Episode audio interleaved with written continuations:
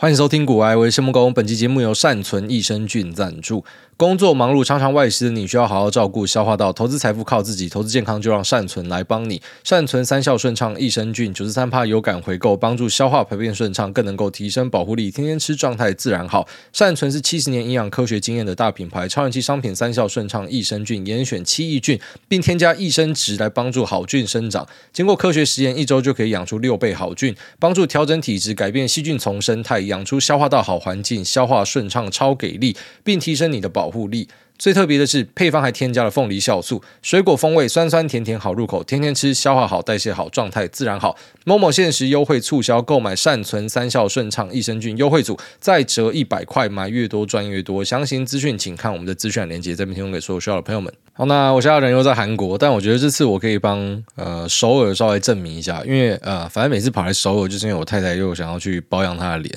呃，不是去做一堆什么医美、削骨杀小，他就是做一些我觉得看起来很无聊的东西。但是他一直跟我讲说，呃，在韩国做比在台湾做便宜很多，所以他就直接飞来韩国，好像就是各式各样的保养，然后什么镭射打一打什么小的。然后他本来也帮我预约一个，就是什么瘦脸针。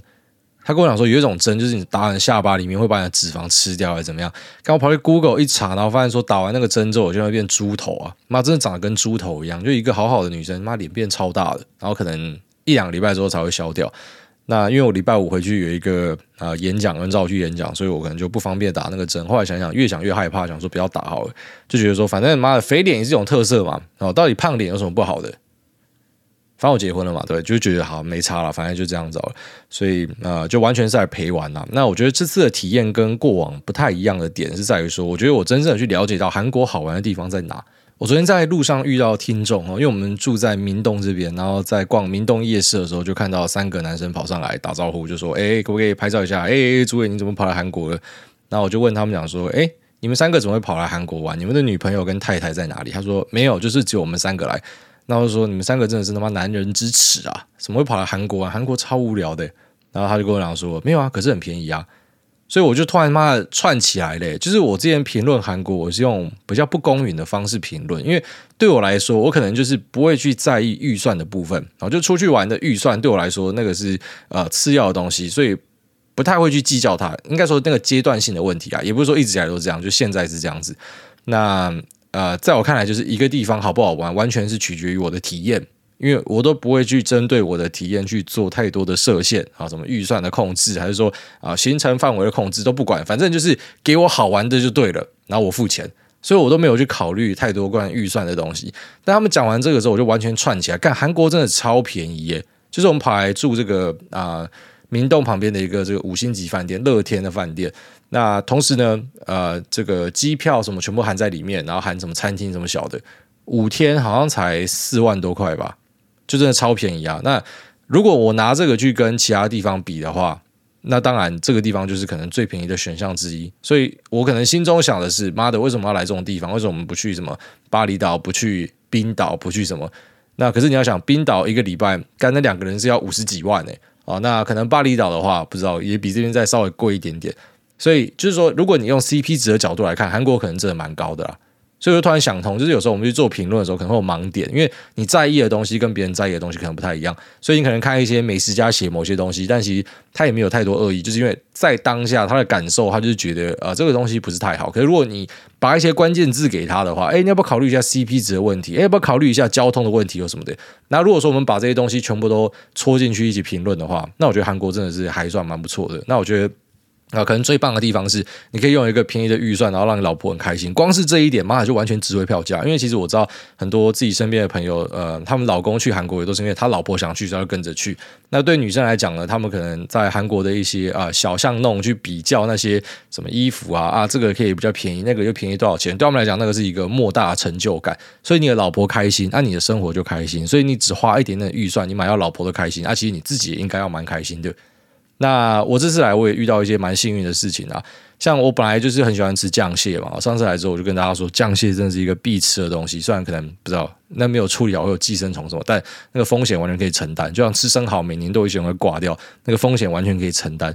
那呃，我就是只要看到有酱蟹的餐厅哈，在 Google 上面或是他们的什么寒潮地图看到有，我就会去呃吃看看。那一直都知道说有一家叫做什么真味食堂。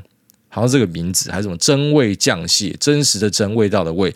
然后这家非常有名，好像讲说是整个首尔最好吃的酱蟹，那一直都想吃。那上次第一次来呢，因为不知道怎么样定位，所以也觉得麻烦，就不定了。那这次就觉得说，那我一定要吃看这一家，所以我就请饭店打，然后饭店打都打不进去。他说：“啊，你晚上再来试看看。”那我晚上去打又打不进去，然后后来我自己打，跟我讲说客满了。那我想说，好，干这么难吃就不要吃，我又不是他妈神经病哈，就是你的东西可能对比其他人厉害一点，但应该也没有厉害太多吧？妈的，我为了你的餐厅，我要打这么多电话，可能要排队什么的，那这个。我就不爽做了，所以我想法就是，好，那我就从他妈第二名吃到第十名之类的，我全部都吃了，那这样应该也差不多。那我就马上 Google 了一个餐厅啊，因为最近首尔下超级大的雨，就是那种超夸张的，它呃国家级警报大概每三十分钟发一次啊，我觉得真的该发，因为雨真的超大，然后韩国计程车又很难找，所以就已经在一个很崩溃的边缘，想说赶快找一个餐厅去吃，然后从那个汝矣岛，这个听众给我推荐说可以去那边逛看看，它有一个什么 Hyundai。还是念 Hyundai，我不会念，反正就是啊 Hyundai Seoul 一个很大的百货公司。然后逛完之后呢，哦，就想说去吃个酱蟹。那找到了这个，我觉得看起来评价很不错的酱蟹，然后就直接开到现场。开到现场之后，傻眼猫咪靠边一看，那个就是真味酱蟹。它只是可能名字显示的不一样，所以我以为我到了另外一家。然后我到这家，我想说完蛋了，我直接跟我太太讲说，抱歉，我开雷。然后这家没有订是吃不到的，我们可能白跑一趟。说没关系，我们就旁边吃看看。但是你要不要先去问看看，搞不好有机会吃到。那我想说好啊，反正就死马当活马医啊，然后就直接进去，刚想说有没有两位，就刚好有哎，然后就被他带到楼上，他楼上有一个位置，就是很像，不知道就你入侵人家韩国人的民宅的感觉，那旁边感觉就是有一个肉霸会在里面睡觉、吹电扇这些，然后你坐在。旁边民宅的一个小桌子上面吃东西，就好像是他们的一个小客厅的感觉。而且韩国很多这样子的餐厅都是那种很家庭式的，然后他家里直接呃随便装一装就让人家进来吃饭这种味道。那好吃的那些料理呢，我觉得也都出现在这样子的一个餐厅里面。然后吃完之后就觉得靠北，其实以后为了这个啊、呃、真味酱蟹跑来韩国就值得了，就真的是太好吃。它那个酱蟹的尺寸比一般的酱蟹都还要来大。然后那个膏汁浓郁，酱料调的精准，就是不会太咸，可是又不会太淡，然后又有一点辣味，它就是一个很完美的料理啊！所以就突然间觉得说，哎，这次的这个首尔之旅好像没有什么好抱怨的，光是悟到价格的那个差距，其实就呃对很多事情就释怀了，就是不然你要怎么样，你就没有花很多钱啊，所以其实这样的体验就已经很不错了。然后突然想到，就是最近那个啊白饭事件，啊也有些人叫我评论，但是我又不是那种时事评论家，你知道，他妈台湾很多时事评论家发生什么事情就要脸书来一个长篇大论。但反正你们都讲了，我就稍微讲一下。嘛，变时事评论家，反正就是你知道，我们以前大学的时候就是这样，因为你大学的时候没有钱嘛，按照零用钱就是一个有限的数字嘛，那那个数字就是让你可能饿不死，但是你也没有办法过得太爽的一个数字，所以其实大学生就会追求很多 CP 值嘛。那跟像那种出社会一段时间，那个想法是完全不一样的，就是你一定会可以有感的感觉到，就算你可能价格敏感度又再比我高一点点，可是你一定是比你当时出社会的低很多啦。你出社会的时候，妈的，哎靠北，那个地方可不可以白饭吃到饱，可不可以无限加汤，那会决定你要不要吃这个餐厅呢。现在还有人会这样想吗？就是你只要出社会三年五年之后，一般都不会这样想，因为你赚的钱是绝对比你大学拿的零用钱多的太多了。然后，所以其实你大学的时候，你真的会在意一些小事情。就我们现在看，会觉得说，妈，这些学生也太没有格局了吧？拜托你回想一下，你大学的时候一定也是这样，好不好？然后，就是我们大学的时候也是这样子。这当然，我觉得那个店家也不一定说是完全错了，因为白饭吃到饱跟白饭免费供应，那其实真的是两件事情。就像以前我们如果去吃白饭，然后吃一次他没有白饭，我们问老板说，老板可不可以补？老板说不能补，那我们可能就算了，摸鼻子算了，因为。他不会跟你讲说是白饭吃到饱，但有些店家可能他如果是跟你打着说白饭吃到饱的话，那当然我们吃多少你就要补多少，所以其实东西没有什么好吵的。然后看到很多人可能也在那个呃新闻讨论区下面讲说，是不是要盖掉一些新闻？其实我跟你讲，我研究了很久了，我之前也觉得说每次报一些那种很废的新闻，就是为了盖掉其他新闻，然后后来发现不是。是整个这个岛民的水准就是这样，乐天人的水准就这样，大家喜欢看这个新闻，喜欢讨论，然后所以呢，就是你总是觉得有新闻被盖掉，啊，确实真的是总是有新闻被盖掉，但没有办法，因为新闻的版面又这么多，然后大家喜欢看这种很废的新闻，所以就终于就变这样了，啊，所以我觉得那件事情就是，呃，反正学生的那个认知本来就还不太够嘛，然后预算又不够，所以我们对很多东西就会很。呃，计较，然后可能真的觉得自己钱很大，像以前我也觉得我自己钱很大，妈，我付了两三百块，我就知道吃到多少东西。啊，现在其实不会这样想，然后现在也不会像以前就会觉得说，妈，东西点了就要全部吃掉。现在反而会开始往那种身体健康去考量。我相信过三十岁的很多人跟我想法一样，以前会觉得说我点了就是要吃掉，然后现在会觉得说我点了我就来体验，我吃到味道就啊，我吃不下我就不要吃，因为我逼自己吃的话，我后面是很不舒服，等于我花钱买罪受。对吧？想法不一样了嘛。所以其实你想法不一样之后，你来韩国玩，那你可能就会跟我产生一样的想法，就靠北，就是又不是花不起钱，为什么来一个无聊的地方？可是如果你今天就是好，你把 CP 值考虑进去，就知道那这没有什么好吵的，反正就是便宜、舒服、好玩，老婆开心，就这样。好，所以我觉得我把那个韩国的 rating 哦，本来可能给他那个性评分数是很低，然后现在把它往上拉一点。我也跟我老婆讲说，就是以后我会。更愿意来了啊，只是可能要帮我订一下那个酱蟹餐厅啊，稍微跟大家分享一下，那个真的是蛮好吃的啊。好，那接下来我们聊一下市场话题啊。最近整个市场的基本面走向呢，还是呈现两极化了，就是我们还是有持续的注意到手机相关的供应链。那除了这个手机 AP 之外，还有 Power 都在上个礼拜继续砍单啊！他们真的是每个礼拜都有新的砍单，其实砍到让我觉得，到底世界是要毁灭了，是不是？现在到底是他妈发生什么事情？为什么可以烂成这样？为什么可以烂到要一直砍单？这是不是判断真的有做错啊？就是太扯！就是如果说你是啊，觉得说一段时间要修正一下订单就算了，你每个礼拜要砍单，代表你数字一定完全估错啊！所以这是我们目前看到的状态，这也是为什么我们会一直跟大家讲说，手机真的是他妈很烂，真的是很烂，因为一直看到砍单的状态。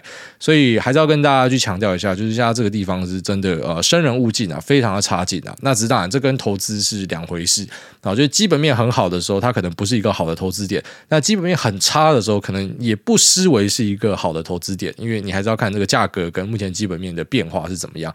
那后面会不会更差，还是说后面呃可能会更好？这边是打底，那这也是为什么像我自己会跑。去呃压住记忆体嘛，然后，那虽然其实美光的表现到现在也都是持续的盘整，也没有什么太多的动向。我觉得最主要原因还是因为消费性真的非常差了。好，但稍微跟大家更新一下，就是美光现在应该是确定拿到了辉达的 H 系列跟 B 系列啊，B 系列是后面的，H 系列就是现在最新的。那这两个应该都是确定会介入它的 HBM 的记忆体供应。那韩国的两家呢，有一家直接被踢掉了，哦，就可能是有一些政治的问题吧。那另外一家可能还在。那现在可能开始会把这个重心移到美光身上。那当然还是要强调，这个 HBM 的占比是小的，它只是成长性非常好。所以我觉得啊，就可能消费性打底之后，整家公司就会变成啊消费性复苏。那同时又有一个很强的这个毛尖 HBM 带着冲，那可能就很不错。那当然这个股价我们可能也没有办法去预测说它什么时候一定会怎我们就是去玩一个你觉得可能会比较呃有机会发生的方向去压住啦，那这一般就是我们去做投资的一个真理啊。那反正手机的状况还是很差，那 PMIC Power 也没有太好，那面板呢，哎，已经打底啊，开始有回升。但整体看起来，就消费性呢还是差强人意。可是，在 AI 这边非常的强劲。那最近其实开始听到很多 AI 的鬼故事，我们都尽可能去做一些验证啊。然后，包含说 CoWoS 的机台数量是多少？那可能由这个红素啊、星云啊，他们供应的机台数量是多少？然后到可能啊客户这边下单的数字是多少？然后去做一个交互比对。那其实现在喊的数字开始越喊越夸张。然后就是有开始听到说 c o a s 到明年会上修到三十万片一年的。产量啊，那这个产量数字呢，我觉得不太对啊，只是这个市场开始有人这样喊啊。那今年就大概十几万片嘛，然后到明年突然变三十万片，靠北那个是超高速的一个拓产呢。那当然，其实我觉得呃，我们还是要心中有个底啊，然后就是其实去买卖股票，心中没有底的话，都会出事情。就是我们要知道说，诶，那个范围大概在哪？所以如果超出这个范围的股价表现，那可能就。所谓的鱼尾啦，哈，那可能有时候把它放掉，因为那不是我们可以掌握的东西。但我们也知道，有时候鱼尾会超大，所以这怎么样去做调整，那是有一个艺术存在的。可能就是不知道，就算你怎么样减码，都还是要留一些底仓，然后看这个鱼尾后面可以走到哪，然后崩掉就算了，反正前面已经出掉很大一部分之类的啊。反正我们最近注意到这个 CoWoS 的数字呢，呃，又在持续的去往上做一个调整哦，跟我可能在过去几个月跟大家分享的数字又在往上拉，我觉得往上拉的幅度可能有到二十到三十趴之间。哦，就真的是往上拉了非常多，所以 AI 订单是确实存在，只是还是要非常去注意说 AI 的环节很多啦。哦，一个回答的 DGX 跟 HGX，从最上游的 GPU，然后到 XXM 的一个板子，好，baseball，然后再到 motherboard，然后再到组装，然后到可能最后面的啊整柜出货。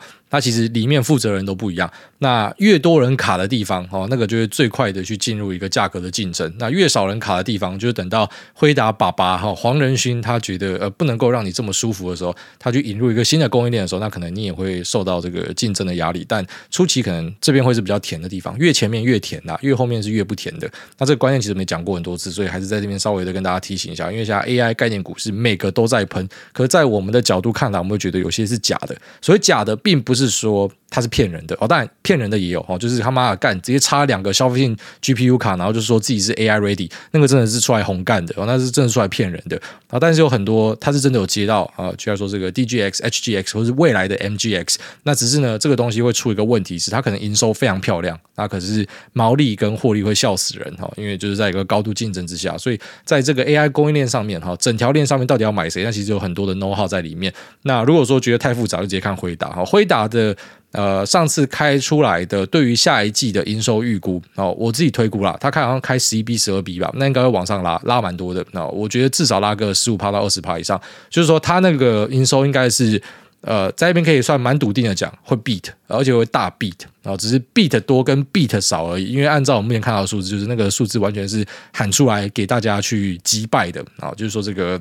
呃，美国公司其实很多会玩这一招啊，故意把营收低报，哦，展望给低一点，然后之后开出来是很好的成绩，这股价可能就会冲一发。哦，老板可能不一定要马上把股票卖掉，可他就觉得爽，啊，这股价上去他就是爽。呃，所以呢，呃，我觉得那个辉达的营收 guidance 哦，那个是一定会击败的，按照我目前看到的数字。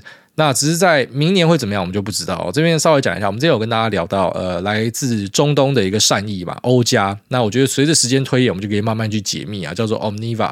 然后叫 Omniva，那这家公司当然它背后是谁哦，还没有办法很明确的跟大家定义出来。可是它里面的组成人士是谁，而且已经全部解密了。那有这个呃微软的前高层哦，专门在做硬体，所以它就变成是公司的 front man，因为他来下单，所以大家才接。不然觉得说，干你到底是哪来的公司，会不会诈骗哦？怎么啊？怎么完全没听过公司突然跑来要下这么大量的单？然后看到啊，熟面孔哦，以前在微软就跟你合作啊，可能就因为这样就接单了。那听起来是一个很美好的故事嘛，反正有一个大客户进来，那呃，这个中东这边 AI 状况非常好，就是说不是只有这个 Omniva，就它可能背后是油国的。不知道某个 big fund 去 back 的东西，啊，包含说政府自己的 direct order 也蛮多的，像日本这边有听到说有在下这个 AI 的伺服器单，然后先少量试单，然后之后可能会一直拉个两万台之类的。然后在中东这边啊，在 UAE，然后或者说反正就那几个呃什么联合大公国啊、阿联酋啊什么的，其实他们好像都有要做这个 AI 的建制啊。其实可以找到他们一些相关的网站，然后什么国家有一个 AI 部之类的，然后里面就有一些展望提到说，在未来的某一年，哈，这个 AI 的营收要占多少以上，就他们是真的有花很多心思要去做。能源的转型啊，可能知道说没有一辈子都可以靠油生活这样的东西，所以就要去慢慢的去做一些调整。那有些可能去走观光，有些走航空，那也有很多是走 AI 或者说重叠，它什么都做。那所以呢，我们会去相信说这个 AI 的单是真实的啊，只是现在问题在于说有没有可能 overbooking 又再一次的发生。我觉得我们在过去的两年是见识到什么叫做 overbooking。那其实 overbooking 在最早最早的时候，我自己节目应该二零二零年、二零二一年初有跟大家提到这样的一个东西，但我当时也直接很坦白跟大家讲，我不知道什么时候会反应。那我现在会跟我当时讲的话一样，我相信 overbooking，只是我不知道什么时候会反应，我真的不知道。好啊，只是要怎么样做？我觉得有一次经验之后，下一次大家都会做得更好了。那为什么时候有可能有 overbooking 的状况产生呢？好，就是我们目前知道说，对，真的有很多单，有这个 Omniva 的单，有 CoreWeave 啊，然后可能有政府的单，然后有油国的单，啊，一大堆有的没有的单，全部都进来。只是呢，现在有一个很大的问题哦，跟二零二零、二零二一的共通点是说，因为东西买不到，那东西买不到会怎样？狗急就要跳墙啊！我今天要去买伺服器的时候，我对的终端可能是对，就在说呃，微影啊，或者说我可能是对呃 SMCI，那我可能是对技嘉啊，我可能是对广达。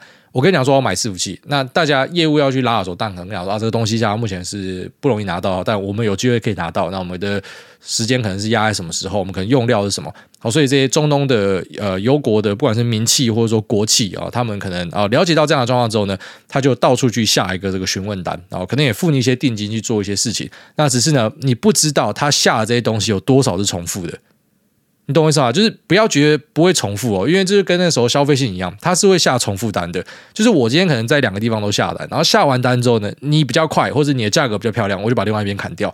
我觉得这个有在发生啊，啊，只是我还是要强调一下，这个跟我那时候可能在二零二零年底、二零二一年初跟大家提到的时候一样，我要跟你讲说，我不知道它什么时候会发生，我不知道它影响的范围是多大。那只是最后面我们知道说，呃，当时消费性的 overbooking 是真的超严重，啊，只是他等了一年多两年才反应，好，所以就算你是真知灼见，当时你最早看到，那你进去做相应的动作，你错过了完完整整一整年的涨幅，那甚至你去做空的，你直接被高毕业，所以这个时间点是真的不好抓。但我觉得这次假设再来一次的话，应该可以掌握的非常好，至少对我自己来讲，我觉得啊、记忆犹新呐。然后虽然 overbooking 它。从来都不是一个新鲜事，在过去也发生过，但是就是刚发生完哦，你那个手脚都是很利落的，都知道说大概要怎么样处理。我相信现在一定有 overbooking 的状况，只是我们不知道这个状况多多大。那那为什么说我会相信有这样的状况呢？因为下的单量太大了，而且其实是大到就很扯，就是我可能今天在呃某 ODM Direct 这边听到一个数字，然后我又在美国的呃这个供应链这边听到一个数字，然后两边都讲说我们接到了一个。无法想象、不可思议的大单，那这个大单的数量多到，假设你用这个 GPU 的片数去回推的话，那辉达要射到天上去，干那个量真的太大了。那这个供应链的其他的环节，好，其他的零件的拉货量应该要射到天上去，可是目前没有看到。那没有看到有两个可能性，一个就是还没有推到那边，他们可能还在设计，可能还在改东西啊。因为这个东西并不是我什么，我今天给你下单，它是一个很成熟的产业，马上做给你。老板说它的这个散热要用什么嘛？我跟大家聊过，它有三种。哦，严格上来说，四种散热可以给你选，你要哪一种 solution？那里面的软硬结合要怎么样做？那其实都是有很多的 know how，然后那 R&D 都要去开发，所以这 R&D 的能力怎么样？那其实也是很关键的。就是说它里面涉及到的层面太广了，但是单就这个数字来看，然后跟辉达给出的展望来看，要么就是辉达的展望这低报太多。它其实那个展望是要射到天上去的，就像是我提到，我觉得那个很唬烂的 CoWoS 数字拉到三十几万片一年啊。那如果说真的到那样的一个数字的话呢，非常扯啊！会打，你不要讲说什么四百五百啊，那破千都是早晚的事情啊。只是就是真的会这么快吗？哦，这是我打的一个问号。所以你会注意到，就是嗯，我个人的习惯啊，就是我可能。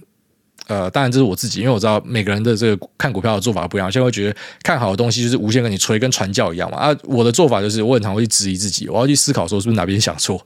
因为我今天看到某个标的的时候，就是我很能报，我可以报很久。但是为什么可以报这么久呢？就是因为你在过往的过程之中哈，所遇到的每个问题跟每个。嗯，质疑呢，你都有办法去把它击败掉，你都有办法把它呃排除掉。所以，就算你知道你吃很大的回档，for the great future 哦，所以你是可以去承受的。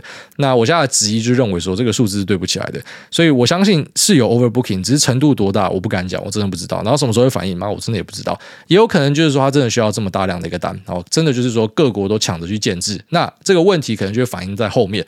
如果说是反映在前面供应链的话，那就是供应链之后有人会被砍单然后，也不能说它是假的，就是它被砍单，因为没有办法，你价格竞争不赢别人，或是你速度输别人，你的东西拿不到。这是一种，那另外一种呢，就是大家最后面真的都拿到，这也是我们希望的剧本啊，就是台湾会最大受惠的一个剧本。反正你硬体先跟我们买嘛，你全部都买了，然后我们都把钱都收进来了，然后最后面呢，产能过剩啊，就是这个 AI 的产能过剩，大家都有一大堆的 server，然后大家都有这个训练的能量，可是我们实际上的消费需求有跟到那个程度了吗？可能还没有跟到，但这个就跟我们无关的嘛。好，这可能就是对我们后面的这个订单会转为疲弱，但前面至少该收到的钱就收进来了。那竞争压力呢，就会变成说啊，现在有这这些 cloud service provider 嘛，那也有一些像 CoreWeave 这种要去租借算力，有像 Omniva 这种在租借算力，可能就他们会变成一个血海，你知道吗？因为大家都有一大堆的算力，所以就比谁开的价格比较低，可以抢到比较多的人。那到时候就会变成一个啊、这个价格上的一个大比拼了。当然，我们现在讲这个，还是要强调，它可能是比较早的一个预测，然后以及呃，对于未来的一个看法，也不是说杞人忧天，也不是说什么手上 AI 股已经妈全部清仓了，只是我们就是会一直去做这种挑战自己的事情，要去思考说是不是哪边可能会想错，还是怎么样的。那只能够慢慢去修正啊。我就像有一些股票真的是喷到我，我不知道到底在喷什么。我就像是可能自己手上的净值虽然都是在增加，可是我也不会很骄傲的跟你讲说，妈的，就是因为我压这些，我就是屌，我他妈未来超好的啦，他可以赚到。十五块以上啦，P ratio 给多少？他是几倍？我也讲不出这样的话了。我知道很多人会讲出这样的话，但我讲不出来。然后就我会很常去质疑自己，所以我会觉得，呃，老实讲，干我真的不知道在讲什么。我会觉得它已经是进入到一个估值层面了。然后我们只能够慢慢的啊，就是诶，我上次估出来的获利是多少？然后现在因为啊，油国有新的订单，日本有新的订单，那归纳起来受惠，那可能会是多少？然后毛利算一下啊，我知道它的 EPS 可能可以上调多少，会比较偏向这样子去做一个计算啊。那可能在过程之中都会比较偏保守。好所以我这边稍微跟大家分享一下，就是。那快速的做一个总结啦，我们在 CoWoS 这边有注意到那个数字上修呢，大概较几个月前是拉了二十趴到三十趴以上。那这个产能并不是说扩不出来，然后其实最主要的这个机台的难处是在日本那边，并不是台湾这个两个湿式制成的厂商哦，这个难度可能是比较有限的，在日本那边其实是最主要的。那它其实扩得出来，只是我相信呃，以 Foundry 的角度来讲，他们应该也不太愿意在短时间内扩太多，因为他们刚被骗完。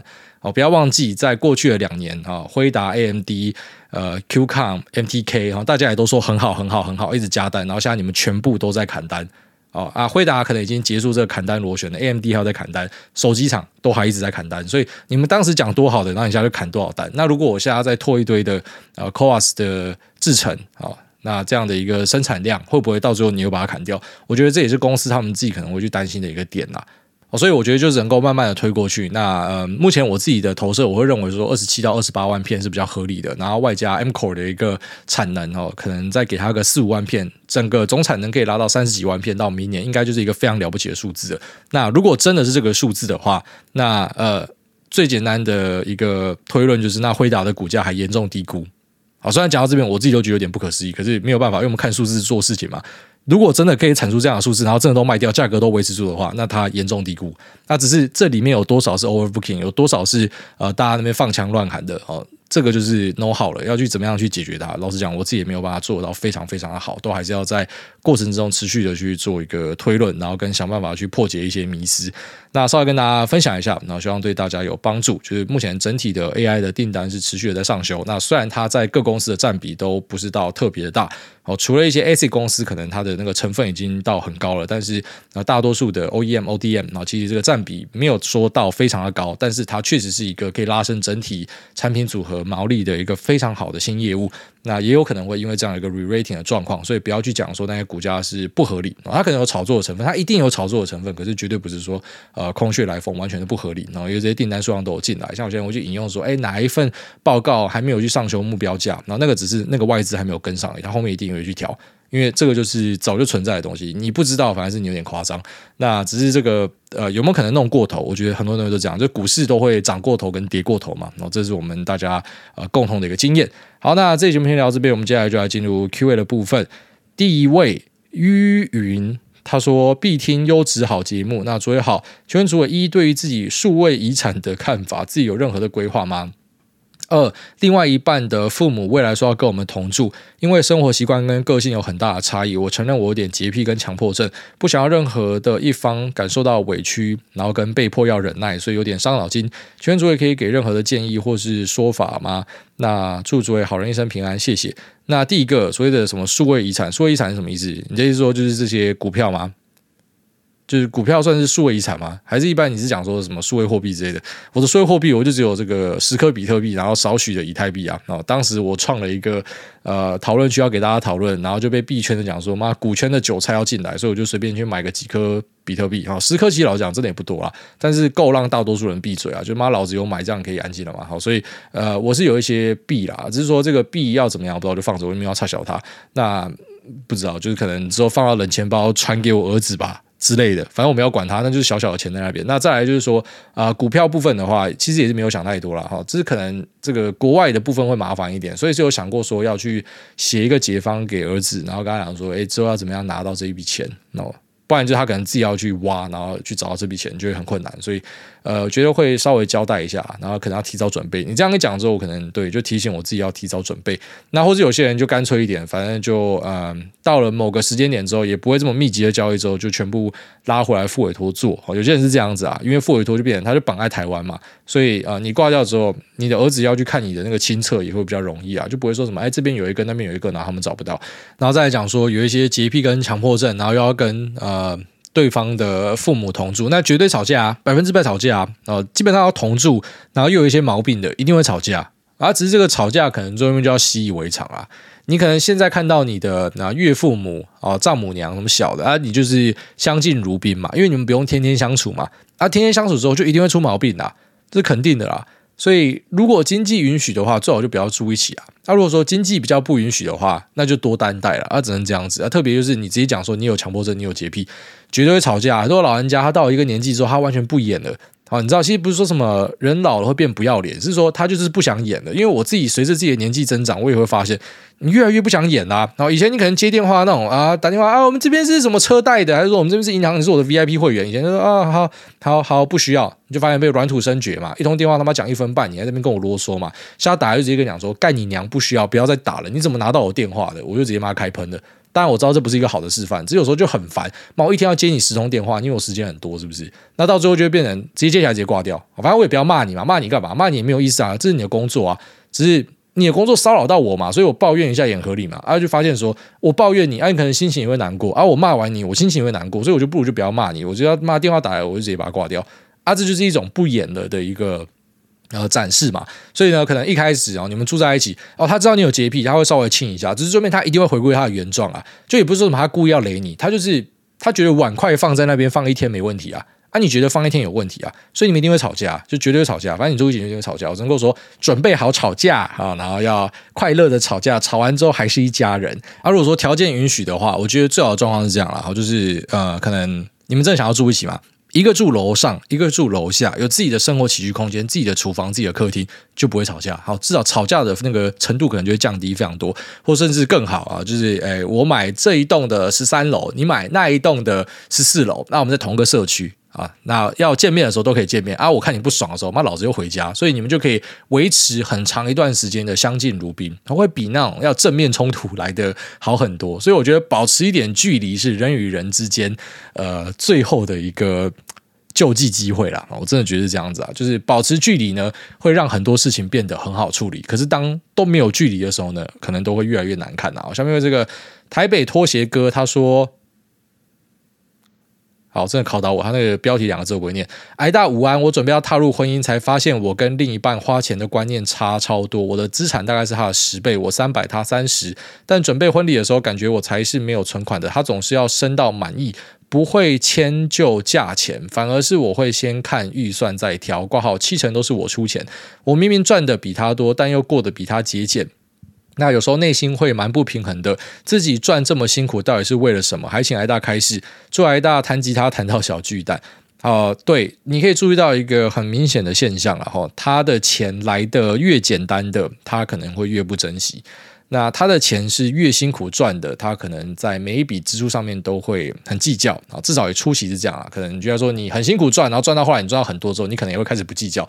但初期刚起步的时候，一定都是这样子。就那个钱来的越困难，他会呈现的是呃，可能越抠门。那没有办法，因为赚钱本身是一个很辛苦的事情。他花这个钱，他会想到他要再多花几个小时才可以呃把这笔钱赚回来。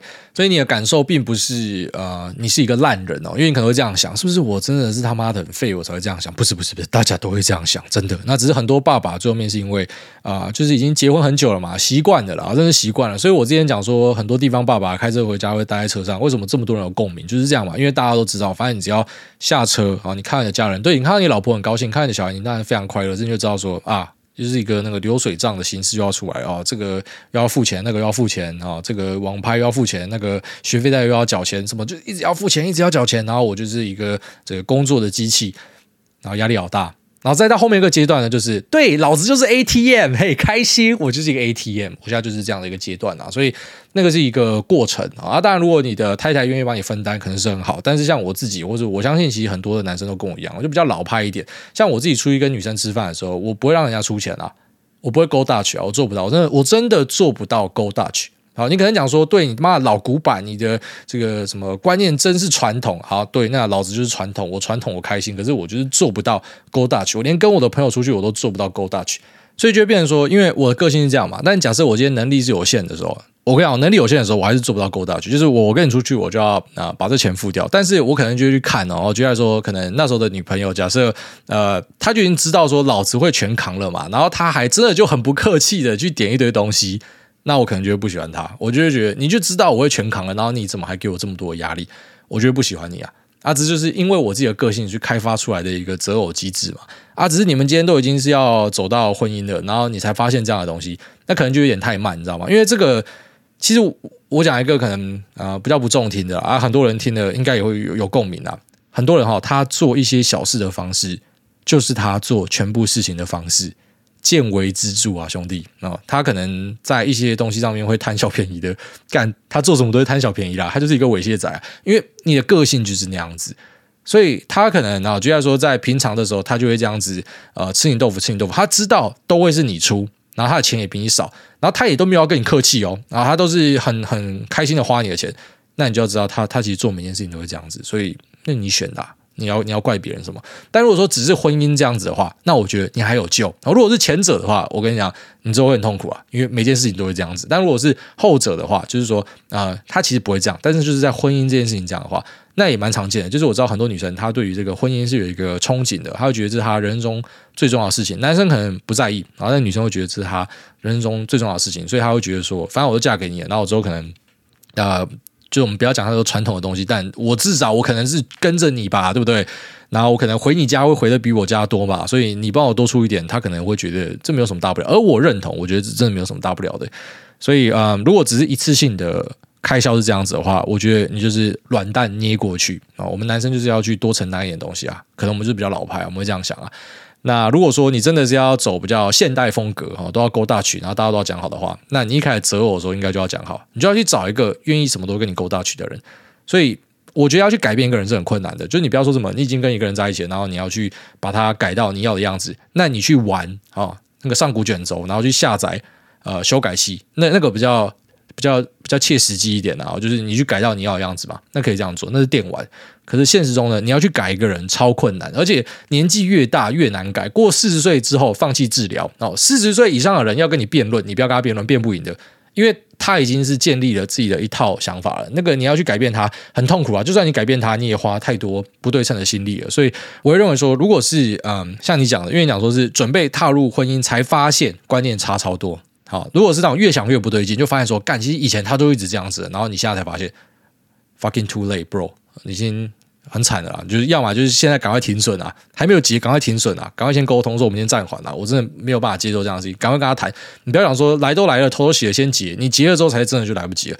那或者是他可能是一次性的，一次性的，我觉得就多担待。然后，但如果是长期都这样子的话，你不喜欢，你你真的要趁现在赶快去做一个修正，我会觉得是一个比较好的事情啊。好，下面这个 show 爱。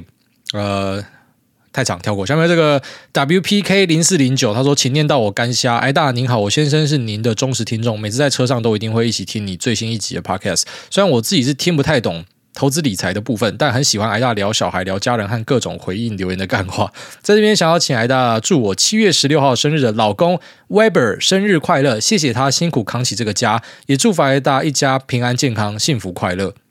你看那个上面那个留言啊。”如果你老婆会这样子啊，Weber 生日，然后他跑来留言祝 Weber 生日快乐，然后说谢谢你扛起这个家，你多出一点，然后什么事情啊？没有什么啦。所以我跟你讲，那个家庭的关系，它没有一个绝对的准则，那就是一个 kimoji 的问题，大家都舒服就好。好，即便这个舒服是你完全的啊，付出了大量的金钱。那你觉得很不平衡，但你老婆可能付出大量的劳务啊，好，所以哎，可能大家这样子是平衡的，或是老婆出去外面狂赚钱，啊，你当个全职奶爸啊，这也是一个平衡的，反正只要是平衡的就没有问题啦。好，他没有一个准则说什么啊，谁一定要出多少哦，我的资产是你的十倍，那所以呢，我就是出九成，你出一成，也不一定是这样子啊。好像像这个。我不知道，如果说我老婆会去到某一个 podcast，然后去留言哦，这即便骂这我根本听不懂哦，我也没有特别在意，但我知道我老公会听，我去留言，然后叫他祝他生日快乐，光这样的一个这个小举动，我觉得就是家庭美好一个非常重要的关键啊。所以有时候真的不要想太多那个钱财的东西，我觉得钱财的东西再赚就有，但我完全懂你，就是当刚起步的时候，还在很人生前段的时候，好，那种每一笔赚进来的辛苦钱还没有那种。钱滚钱飞轮起来的时候，那个要花钱都很痛苦啊，我完全可以理解啊，只是这个要好好想一下。然后那祝这个呃 Weber 生日快乐，那也祝 WPK 零四零九啊青春永驻，漂亮健康。好，下面这个零零零零九八七六五四三二二，他说我是气氛仔，我是癌大的忠实听众，请问癌大对于储能产业未来的发展有何见解？感谢癌大，祝全家幸福平安快乐。那这个产业我比较没有在看。但呃，大看多为什么？因为身边很多厉害的朋友都在注意这样的一个产业，那这也是国家重点扶植的一个产业。然后外加你用到这些呃新能源很多，他们其实对于这个储能的要求都是非常高的，所以绝对是一个很看多的产业啊。只是我没有办法跟你讲太多细节，因为我的注意力不在那边，我主要在做科技相关的类股啦。那硬要讲的话，就可能特斯拉的那个而我跟我是有关系的，好，那也是跟这个储能是有关系的。那这个业务我也跟大家聊过，就是我非常看好它，所以我觉得没有什么太大问题。只是这个。储能产业有很多 know how 啦，我稍微简单提一下哈，就举例来说，呃，那个暗场要怎么样去弄，其实那是要有手段的，哦，也就是说，有些公司他给你一个很好的展望，可是他瞧不拢地方，他瞧不拢里长，他拿不到地，他就很差。所以其实我自己看身边朋友啊，因为我还是要强调我不是很熟，但是我看他们，他们会去针对说，哎，这个在高雄谁是地头蛇哦，谁真的是最有关系的，然后去压这家公司，他们会这样看，所以那个 know how 已经在那边了，而不是去看说可能他的产品线啊、营收啊、获利什么的。我看他们很多其实在注意啊，关于人跟土地之间的角力，所以这个给你稍微参考一下。下面这个大胖橘最可爱，他说五星优质节目必须推。哎，大你好，我男友住林口，也超爱太阳饼，想约你一起去龟山华雅园区拉布条喊陈进才还我钱。那其实来留言只是想要请来大学啊哈哈克洛格小精灵被找到说再见，跟被石头砸的声音。克洛格小精灵一定会加持，让大家赚大钱，做来大一家健康平安。测试留言密码二之五。啊，这个克洛格小精灵是什么奇怪的东西？听都没有听过。然后我去查了一下，然后再看我爸爸去把这个音效库建立起来。啊，然后还有那个陈进财还钱，真好笑。我在陈进财的股票上面，然后整个算下来都是赔钱的，哦，没有办法赚到钱。有时候你会注意到这样的一个现象啊，就是说它的那个产业上下游，你可能有办法赚到钱，可是就是某一支你赚不到，因为那个节奏跟你完全不搭。哦，真的是这样，就是每支股票好像都有它自己的个性一样，你知道吗？它营收什么时候会进来，然后它的那个股价会怎么样去对应它反应，那其实都会有它自己的节奏。其实最后面真的会发现说。你不用说市场上每只股票都会做啊，你只要可以掌握一些族群的一些特定股票，那个周期抓得很好，其实就可以一直赚钱。然后有些股票就是，那你只要每次进去就会赔钱。所以那个陈进财股票就是这样的一个东西啊，联茂啊、文茂啊，都是我进去就会赔钱的东西。虽然我真的都是看好他们的产业，但就是觉得很难搞这样。然后像跑去什么台光电啊、台药啊，就是都会赚钱，可是只要做联茂啊，就是都赔钱啊。下面这个呃，Hidio Hong 他说。股海小水手的航海投资日志，他说选择困难发作，ING 最近在看房，B B B 警报声响起，不好意思私讯打扰问废文，但还想知道诸位的选择，A 的 View 无动距工厂景十 F 顶楼是十五 F，有浴缸有电动车位，方位坐北北东朝南南西，然后 B 的 View 是无动距湖景十 F 顶楼无浴缸无电动车位，方位坐东东北朝西西南。都挤，嗯，其实这问题超难回答的，而且很多人的房子就是他买就是他一生的东西，所以这是一个非常大的 commitment 哦。你就当参考就好，我因为你给我这样的线索，我也没有看到照片，我也不知道他的格局长怎么样，我能够大概的去稍微提一下我的看法，好，稍微提一下我的看法。那就是我自己有一个房子嘛，那我可能看了很多朋友的房子，所以我不是专业的，我要先讲，我就稍微讲我的想法而已。呃，顶楼的话，现在会是我优先选择。虽然我知道很多人一定都跟我听过一样的东西，就是不要住顶楼，顶楼会什么晒太阳，然后会很热或啥小。我跟你讲啦，再怎么热都比不上他妈的上面有一堆小朋友在那边蹦蹦跳跳啦。刚我们家楼上住的是。我听说是两户打通，然后什么八九个小朋友吧，有时候他们压起来的时候，那棒棒棒棒棒，然后我是从来都没有打电话上去，因为其实我觉得我们这栋的隔音已经算是做的很不错，只是就是他们有时候就讲压起来，他平常走走路我们是听不到，但他牙起来在那边跳的时候，就真的就听得到，然后就觉得很烦。所以你说什么冷气要多开几个小时，就对我来说完全没有问题啊，电费多付完全没有问题啊，换一个安静的楼上。啊，这可能是我现在的一个优先选择啊，所以如果让我选的话，我一定选顶楼。就是我会觉得可以花钱解决的都是小事情，那顶楼可能会什么漏水嘛，可能会很热嘛，啊，我自己自费去楼上帮你漆个什么防水的，还是说什么，嗯，去帮你弄个防晒的什么措施，我不知道，就随便去讲啊，只要花钱解决的，我觉得都是小事情啊。啊，那种小朋友在蹦蹦跳跳，那是没有办法花钱解决的啦。所以呃，我会觉得顶楼是一个很不错的东西。然后再来就是。呃，电动车位，电动车位，如果你是有在开电动车的话，真的非常需要啊，就是说。那除非你跟我一样，就是我那种时间很不一定的，所以就算我们的大楼啊，假设是没有电动车位的，可能也是没差。但如果你是都要上班的话，哦，那个有一个充电的位置对你来说非常重要，因为假设你要多每天可能啊摊下来的话，一天半小时你要额外跑去充电啊，不是说每天都要充啊，只是可能就是摊下来会这样，那是一个很不值得的一个投资哦。所以我会认为说有电动车位是很重要的。那当然大家会讲说，哎，很多社区最后面都有电动车位啊。我跟你讲，它有一些眉眉角角，就是你买新城屋的话，现在可能很多都会有这样的要求，没错。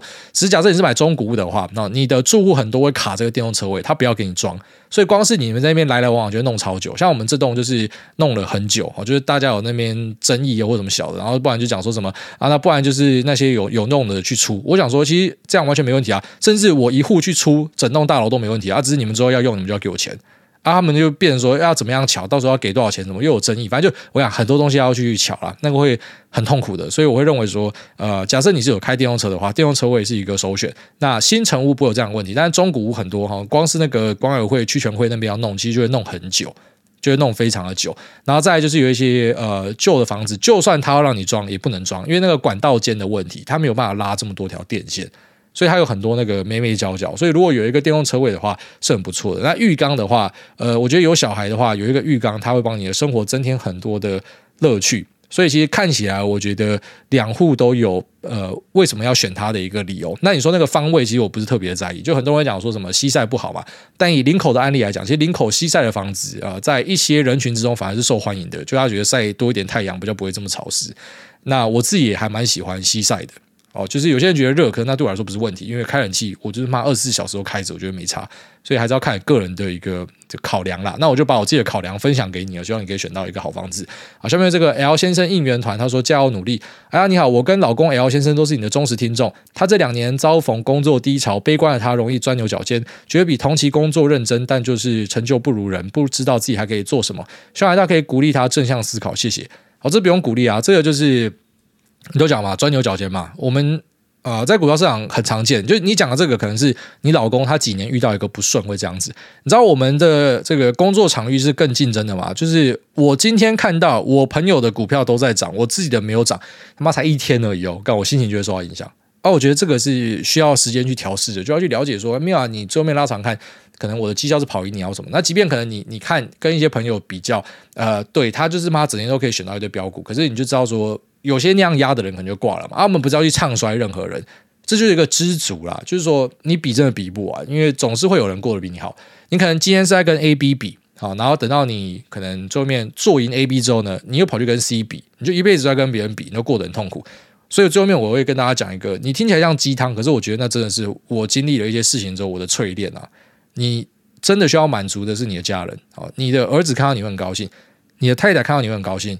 你的狗看到你会过来舔你个两下，而不是骂一声干你娘啊！然后你的呃，每次去检讨自己做的事情，你会发现你就是比过去越做越好，这样就好了。好，虽然有些人听会听不下去，他就是想要去做比较，那那没有办法，那需要时间。